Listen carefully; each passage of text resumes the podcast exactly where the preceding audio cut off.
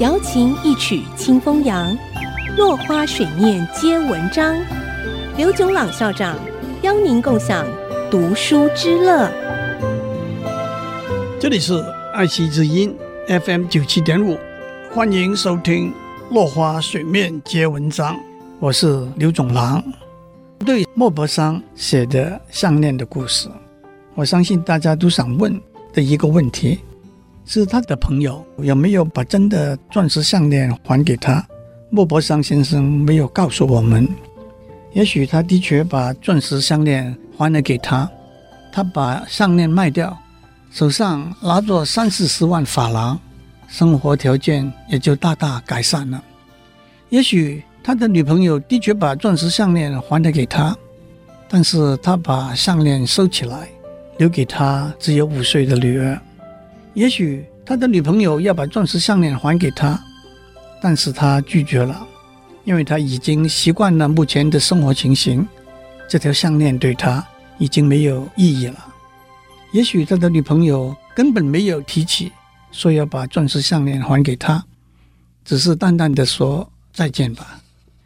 听完项链的故事之后，也许许多人的第一个反应是虚荣心害得女主人翁和她的丈夫受了十年的苦。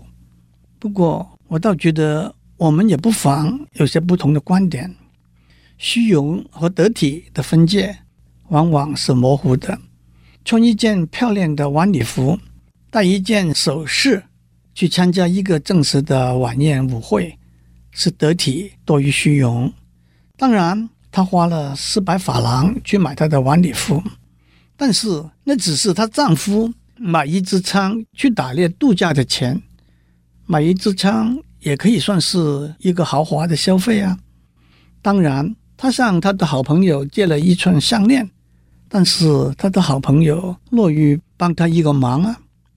我反而觉得可以苛责的是她的好朋友，是不是因为他的虚荣心在作祟，而没有跟故事的女主人翁讲清楚，那只是一条假的钻石项链呢？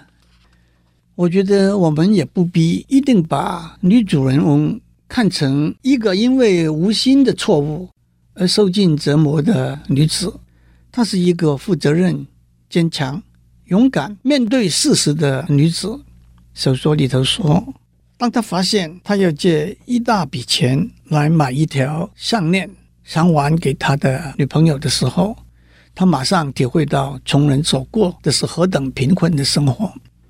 但是他以突来的勇气担当一切。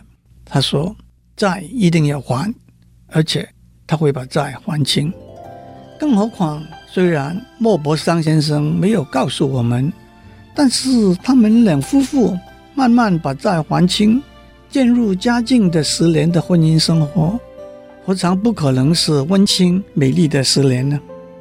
今天先讲到这里，我们下次再见。落花水面皆文章，联发科技真诚献上好礼，给每一颗跃动的智慧心灵。